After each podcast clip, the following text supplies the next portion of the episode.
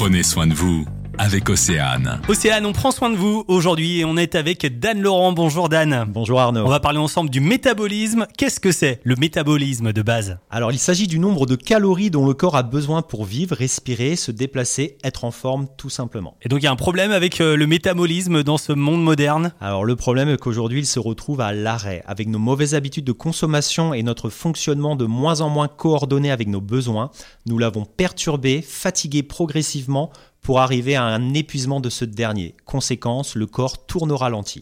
Et comment ça se fait qu'on en est arrivé là? Alors évidemment, tout ceci est multifactoriel. Régime à répétition, sport à outrance, mais aussi les perturbateurs endocriniens et les aliments ultra transformés. Alors sachez que aujourd'hui, la stratégie pour perdre du poids, elle est simple. Restriction calorique et sport à outrance. Le problème est que vous créez un stress plus important pour votre corps car vous lui demandez le même mode de fonctionnement mais avec moins d'énergie disponible. Par exemple, si vous avez besoin de 2000 calories et que vous le restreignez qu'il tourne à 1500 calories, on lui demande alors de faire exactement la même chose tous les jours mais avec 500 calories de moins.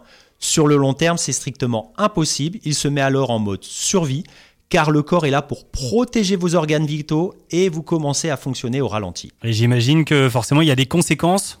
Alors il y a de nombreux dérèglements physiologiques qui apparaissent. Vous êtes au ralenti, cela crée des carences nutritionnelles au niveau ni- vitamines voire hormonales, dysfonctionnement de la thyroïde, frilosité, démotivation, même blocage de la perte de poids par exemple. Alors comment on fait pour euh, relancer ce métabolisme? Alors première chose, arrêtez de vous priver, réaugmentez votre nombre de repas, puis progressivement vos quantités.